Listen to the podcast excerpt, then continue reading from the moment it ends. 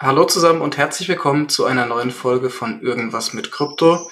Wir widmen uns heute mal dem Thema, was man so als Krypto-Startup denken muss, wie sich da die Szene entwickelt hat, wie das mit den Kursen auch korreliert ähm, und wollen da einfach so einen kleinen Einblick als Außenstehende geben. Ähm, und ich würde mal damit starten, dass ich das Wort an dich übergebe. Johannes, was sind denn deine Erfahrungen so mit Krypto-Startups und was sind so die Sachen, wo du äh, gemerkt hast, oh, das äh, ist ein bisschen kritisch, darauf muss man achten?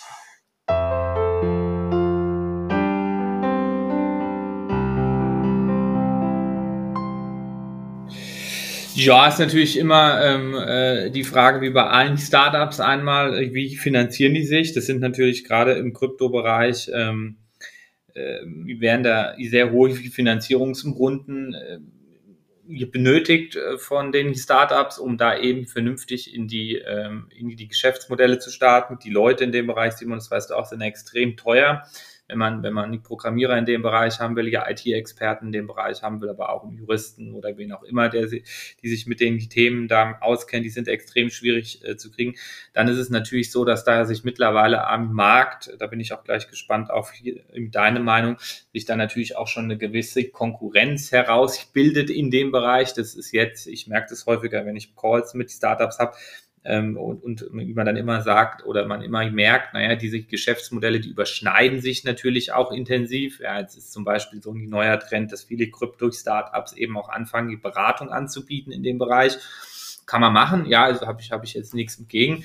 Ähm, ist halt nur, ähm, dass ich verwässer dann ein bisschen die Geschäftsmodelle und so richtig klar abgrenzbare Geschäftsmodelle, sagen wir so, ähm, sind teilweise schwierig auszumachen in dem Bereich. Also zum Beispiel bei hier der Kryptoverwahrung gibt es jetzt in Deutschland 10, 12 Unternehmen, die entweder ähm, die volle dann die Lizenz haben oder noch unter der vorläufigen Lizenz arbeiten. Ähm, aber da ist natürlich auch die Frage, wie sich diese Geschäftsmodelle unterscheiden. Es gibt aktuell vier, fünf, es sind mehr, sieben, acht Kryptowertpapierregisterführer im Markt, die das machen. Das ist natürlich auch ein bisschen die Frage, wie unterscheiden sich da die Geschäftsmodelle.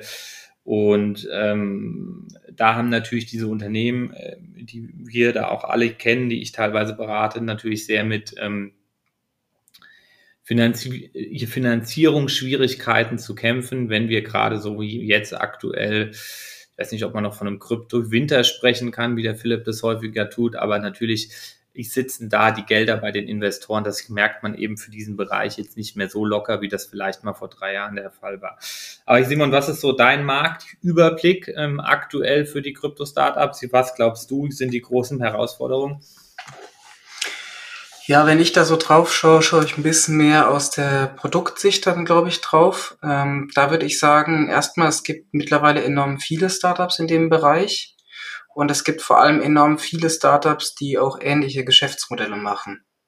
Und das ist auf lange Sicht eher dann kritisch zu sehen. Einfach deswegen, weil es wahrscheinlich keinen Markt für 500 Tokenisierungsplattformen in Deutschland gibt. Ja, das ist dann so ein bisschen wie, wie, wie sind das eBay für türkisches Katzenfutter, das nach Dänemark importiert wird aufgrund irgendwie von, für was weiß ich, irgendwelche Spezialkatzen, kenne ich mich aus, ja.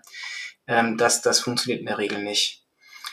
Und ich habe auch den Eindruck, ehrlich gesagt, dass ganz, ganz, ganz viele Startups ähm, starten, ohne jetzt so tief im Thema äh, drin zu sein, weil die einfach sich denken, oh, das ist ein spannendes Thema, das ist ein toller Markt, haben sich vielleicht noch nicht so richtig damit beschäftigt und glauben aber an Tokenisierung allgemein, bla bla bla. Ähm, das ist gefährlich, ja, weil wir am Ende hier immer mit ähm, regulierten Produkten arbeiten. Also wenn das jetzt wirklich nur E-Commerce wäre. Auch da gibt es juristische Fortschriften, die irgendwie zu beachten sind, aber ich glaube, die sind jetzt erheblich geringfügiger, als wenn man eben mit Wertpapieren handelt. Ähm, und das ist einfach sehr ernst zu nehmen, weil dadurch die Aufwände steigen, weil die Komplexität steigt und weil man da auch viel mehr Spezialisten, glaube ich, braucht für so ein Thema. Und ähm, ja, also ich glaube, was super wichtig ist als erstes Mal, ist, dass man sich ähm, in dem Themenbereich wirklich gut auskennt und zwar breit aufgestellt in dem Team ähm, Disziplinen abdeckt. Ja, also ich kann nicht nur mit einem Startup das äh, abdecken, wenn ich nur gute Marketingleute habe. Ja, ich brauche Leute, die so ein bisschen Finanzwesen verstehen. Ich brauche Leute, die eben so ein bisschen ähm, Juristerei verstehen. Kann ich mir am Ende alles einkaufen, aber dann wird's teuer, ehrlich gesagt.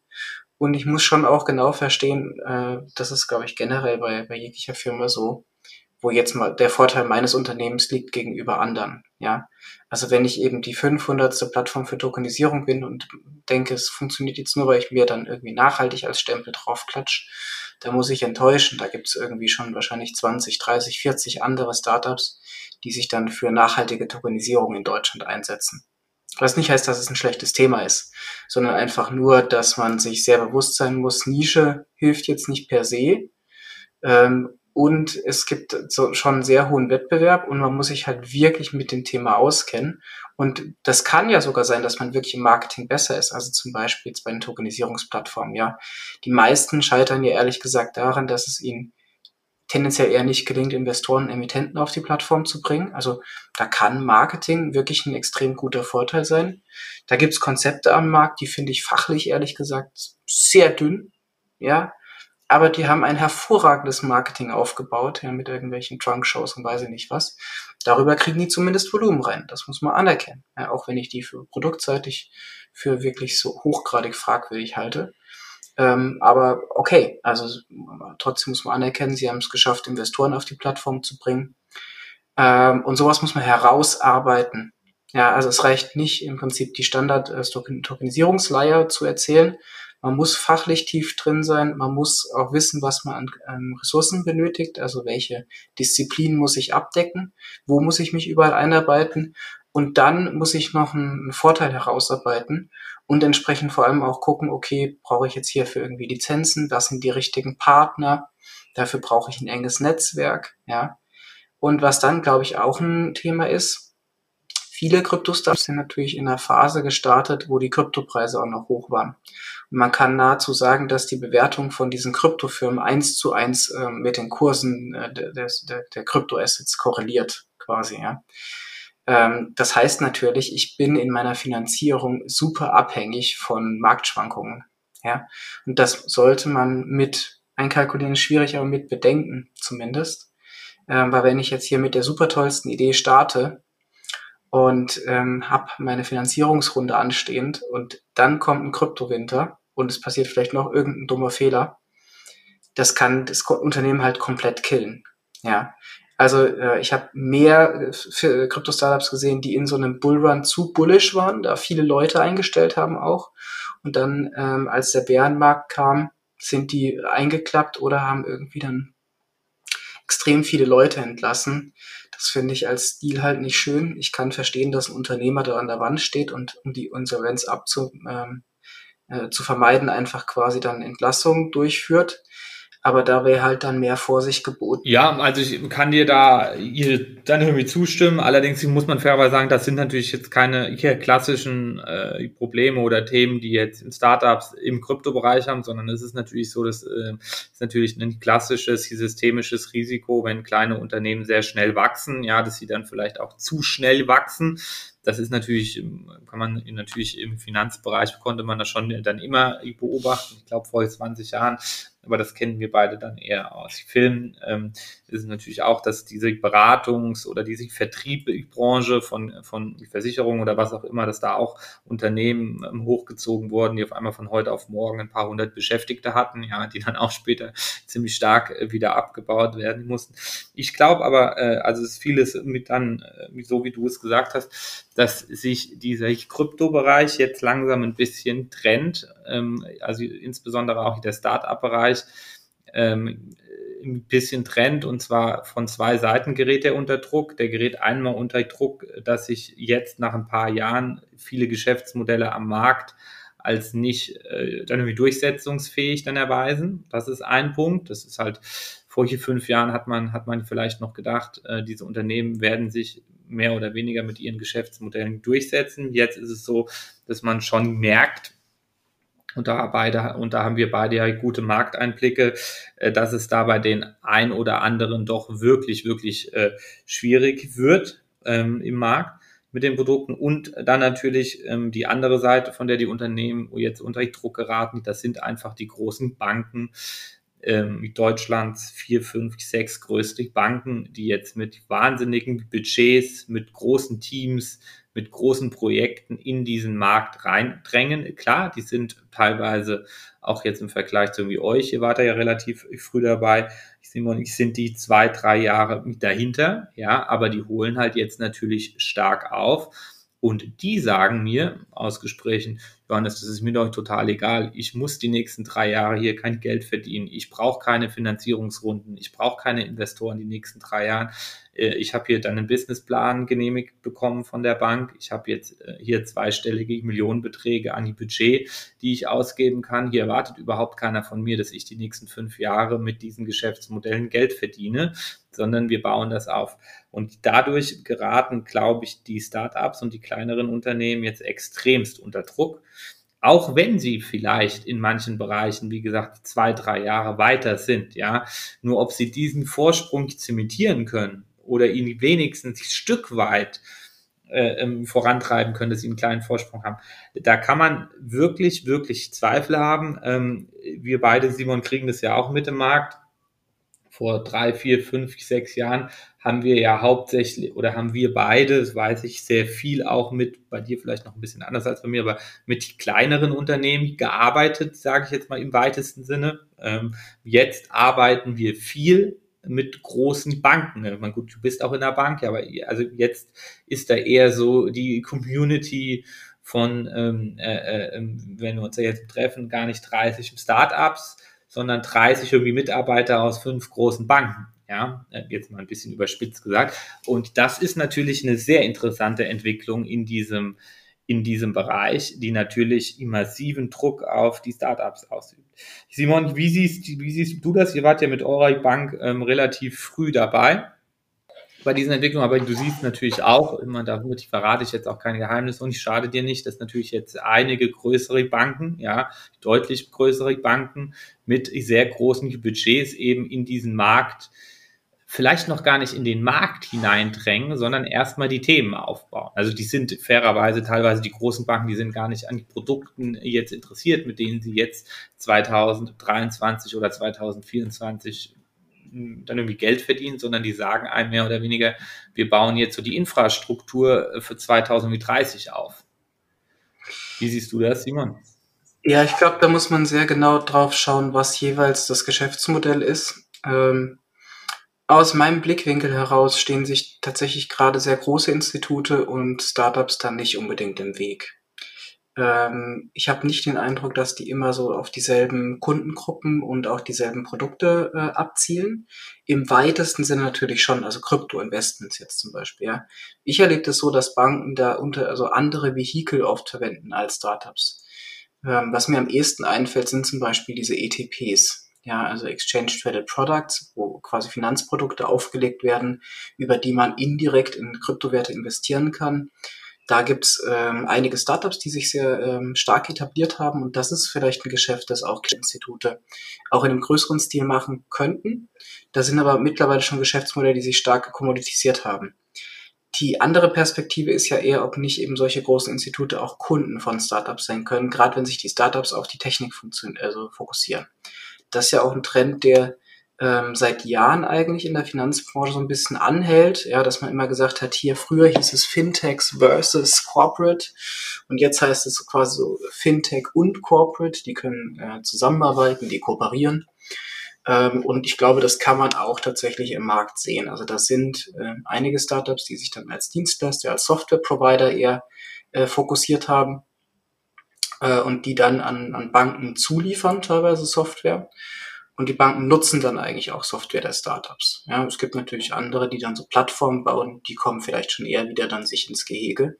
Wobei die oft auch andere Assetklassen äh, begeben, wo sich jetzt klassische große Institute nicht so dran machen. Also diese ganzen ähm, Alternative Investment äh, Geschichten über Tokenisierung, also wenn es da exotischer wird, das machen schon eher Startups und wenn sich dann große Banken dran beteiligen, dann eigentlich oft auch eher über Beteiligung an Startups, ist so meine Erfahrung. Aber ich sehe deinen kritischen Blick, Johannes. Insofern will ich da so Raum für Diskussion lassen. Ja, ich weiß fairerweise, also was du sagst, stimmt hier so aktuell zu 100 Prozent. Die Banken kaufen sich von Startups die Software ein, die, die wollen aktuell in bestimmte Produkte gar nicht reingehen. Banken haben mit den Infrastrukturen ähm, aktuell gar nicht für eine Kryptowertpapierregisterführung, ah, für eine Verwahrung, die wollen das jetzt auch gar nicht sofort haben, sondern gehen dann zu anderen, die das schon haben. Aber damit, damit hast du zu allem hundertprozentig recht. Ich weiß nur nicht, ob du zu 100% richtig die Strategie der Banken dann siehst, die ich jetzt natürlich im Detail auch nicht kenne, für die nächsten fünf bis zehn Jahre, weil mein Verständnis ist dort schon, dass man sagt bei den Banken, ja, jetzt nehmen wir hier irgendeinen kleinen Kryptoverwahrer, wir haben weder die Lizenz noch haben wir hier die Infrastruktur. Jetzt müssen wir uns an irgendeinen Handelsplatz anschließen, der schon an den Kryptobörsen angeschlossen ist. Das kriegen wir hier dann technisch überhaupt nicht in der großen Bank abgebildet. Diese ganzen Themen, alles hundertprozentig richtig, das machen die, haben die keine Berührungs- und dann Ängste, arbeiten die mit den Startups zusammen. Wir haben die Software noch nicht. Nur, nur es heißt ja die ganze Zeit im Hintergrund, das bauen wir alles jetzt irgendwie selbst auf von der Software, vom Personal, von den Produkten, von der Plattform, von der Verwahrung, von der Registerführung, von den Smart Contracts, also kannst es von der Wallet-Struktur, du kannst es nennen, wie du willst. Ja, wie gesagt, ich lasse dich sofort und ähm, natürlich nicht, nicht irgendwie dann jede Bank jetzt sofort alles, alles ist auch klar. Aber das ist, glaube ich, schon, wo jetzt die größeren hier so Institute, die ich in dem Bereich kenne, schon perspektivisch, wie gesagt, nicht in dem Jahr, auch nicht im nächsten Jahr, über wo die hinlaufen. Da würde ich so ein, ein bisschen anders. Da würde ich so ein kleines Ja-Aber hinterher schießen. Äh, und ich glaube, mein Ja-Aber resultiert primär aus der Erfahrung, die ich dann selbst in den Instituten auch teilweise gemacht habe. Nicht jetzt im Blockchain-Bereich, sondern auch in anderen Bereichen. Da muss man leider sagen, in diesem New Tech-Bereich kenne ich kaum Beispiele, wo Banken selbst ohne Dienstleister, ohne Beteiligung einer Tech-Company oder Fintech-Company irgendwas technisch Tragfähiges auf die Beine gestellt haben. Ist jetzt ein bisschen hartes Urteil. Ähm, aber wenn ich sehe, wo es funktioniert hat, dann sind es Software-Provider, die reingegangen sind. Zum Beispiel auch Thema Cloud, ja, wollte man ganz lange selbst bauen, irgendwie in Kooperation, was weiß ich alles Bullshit, hat alles nicht geklappt. Ja, die haben sich am Ende einfach irgendwie, die haben, die haben quasi ähm, den großen Cloud-Providern gesagt, hier, wie müsst ihr es, wie müsst ihr es designen, was braucht ihr für vertragliche Sicherheiten.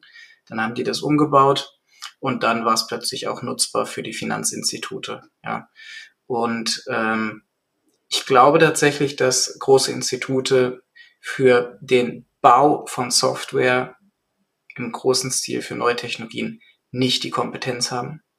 Weder bei den Mitarbeitern noch in der Führungsstruktur. Das ist ein Riesenunterschied, ob ich ein reguliertes Institut führe ähm, oder ob ich eine Tech-Company leite.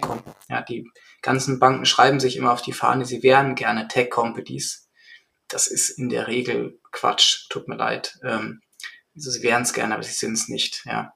Und ähm, ja, im Endeffekt landen die dann auch in der Kryptobranche nach meiner Erfahrung immer dabei, dass sie sich einen Provider einkaufen und mit dem zusammen dann etwas machen. Und das Einkaufen, äh, der ein Bezug von Dienstleistungen sein, es kann auch eine Akquisition des Unternehmens sein, äh, was auch immer.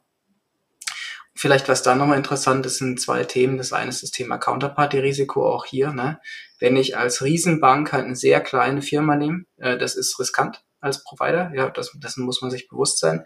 Das kommt so ins Outsourcing-Management mit rein. Also jetzt mal gedacht an Tipps für Krypto-Startups. Ähm, mein Tipp wäre ganz klar, macht äh, der Bank, dem großen Institut, einfach euch zu nutzen. Ja, am Ende ist äh, Convenience King.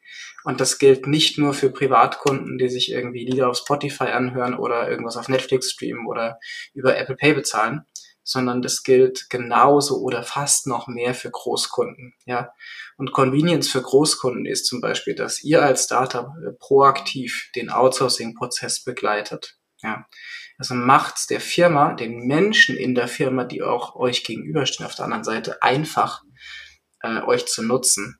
Und die Nutzung geht oft über interne Prozessfreigaben, ja, New Product Process. Da kann man als Startup auch mit unterstützen, das frisst Kapazität, aber das führt am Ende, glaube ich, zum Erfolg. Und die zweite, der zweite Tipp oder der zweite Hinweis wäre aus meiner Sicht, wenn ein reguliertes Finanzinstitut einen Software-Provider nutzen möchte, dann gibt es da sehr hohe Anforderungen, die an diesen Software-Provider gestellt werden. Nämlich äh, zum Beispiel aus der MA-Risk, ja, ist eine Richtlinie ähm, für, für Bankenrisiken. Und ähm, da wird ganz klar geredet. Ich merke schon, Simon, du hast einen guten irgendwie Anwalt, der diese ganzen Projekte schon mit dir mal durchgekaut hat und du dabei jetzt auch einiges wieder mit. Ja, und, und, und auch noch dich, Johannes, ist ja schön, so, dass man da eine Vielfalt hat, ja. Ähm, ja, also, nee, also Emma-Risk heißt ja, also für die Startup jetzt ganz wichtig, ja, lest euch mal die Emma-Risk durch, wenn ihr hier Banken bedienen wollt, ja. Guckt mal, was ihr da erfüllen müsst, weil das ist eigentlich auch euer Job euch dafür bereit zu machen und nicht der Job der Bank, euch zu sagen, was ihr machen müsst, damit ihr ready seid, damit eine Bank euch nutzen kann. Und da stehen ganz vorne zum Beispiel mit dabei ähm, Zertifizierung. Ja, also sowas wie ISO 27001 kann man nicht früh genug starten, so ein Prozess, ISAE oder whatever. Da gibt's äh, mehrere SOC 2, die haben unterschiedlichen Fokus jeweils, ähm, aber mal schauen, was kann ich da gebrauchen, was geht einigermaßen schnell, wie kann ich den bekommen und das frühzeitig starten. Das mal so als Tipp. Ja, Simon, da bleibt mir ähm, kaum kaum zu widersprechen. Du hast in der Tat im Recht, was du gesagt hast. Ich habe mir gerade mal habe mir gerade mal ähm, überlegt ähm, ähm, aus, aus ein paar Projekten von mir, wie der klassische Wertpapierhandel abläuft in größeren Instituten ja schon seit vielen Jahren läuft und auch da ist es teilweise so, dass die Banken zumindestens was die reinen IT-Dienstleistungen betrifft, sich die immer noch einkaufen. Die haben zwar den Prozess komplett irgendwie intern, ja, mit einer anderen Bank zusammen, was die Abwicklungsprozesse und so weiter betrifft, aber die Software oder diese IT-Dienstleistungen in der Tat werden selbst von den größten Banken dann in Deutschland da nicht immer selbst bereitgestellt und programmiert, ähm, hat ähm, hat ganz verschiedene Gründe.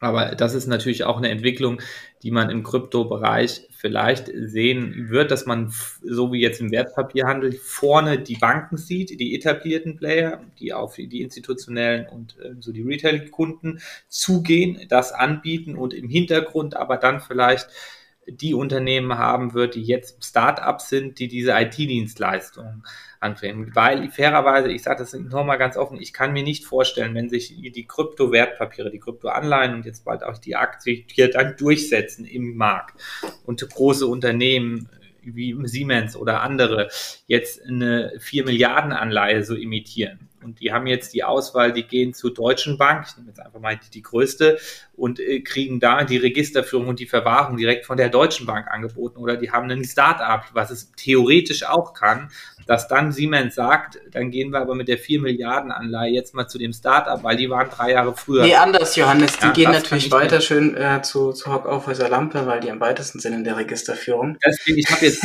euch, da, euch da mal, euch da mal ja, ausgeklammert. In der Tat seid ihr dann, in der Tat habt ihr so eine, hier dann, habt ihr so eine mittlere Position, also quasi zwischen einer, in fünf Jahren, die dann irgendwie Deutschen Bank, wenn die die Struktur hat, und einem kleinen Start-up, ja. Das kann, das kann, wie gesagt, oder das wird hier sicher auch attraktiv sein.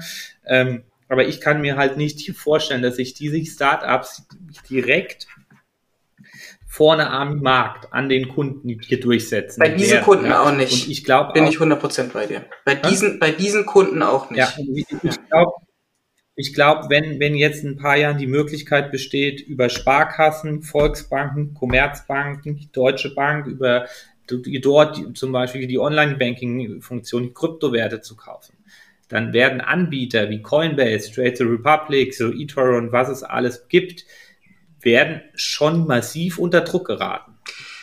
Ich das siehst du bin da echt gemischter Meinung. Also, weil wir halt echt, echt differenzieren. Also, bezüglich der Begebung. Also, erstmal bin ich bei dir zu sagen, so große Unternehmen werden eher zu Instituten gehen mit einem geringen Counterparty-Risiko. Und das sind nun mal große Banken. Ähm, und dann glaube ich eben dann, dass es aber einige Startups geben wird, die sich da positionieren. Software-Provider für Einzelkomponenten, für Gesamtsysteme, wie auch immer, für Integration zum Beispiel auch für diese Finanzinstitute. Ja, dann ist das eine Dienstleistungsbeziehung und die Startups verdienen vielleicht trotzdem ein bisschen was dabei.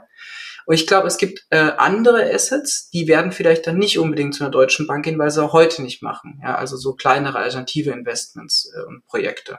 Die gehen vielleicht über so andere Plattformen, so wie auch heute ein paar über Crowdfunding-Plattformen gehen, statt irgendwie zur Deutschen Bank zu gehen und um Kredit zu bitten. Und bezüglich der Retail-Investoren, wo die hingehen, ich glaube, da wäre ich mir nicht so sicher, ob nicht doch ganz schön viele Kunden auch bei sowas wie Trade Republic bleiben, auch wenn dann irgendwie eine Sparkasse ähm, auch Krypto-Investments anbietet. Aber die Zeit wird uns zeigen, das ist schön. Prima, Simon, das war ein schönes Schlusswort. Wir sind bei 25 Minuten und wir bedanken uns bei allen Zuhörern.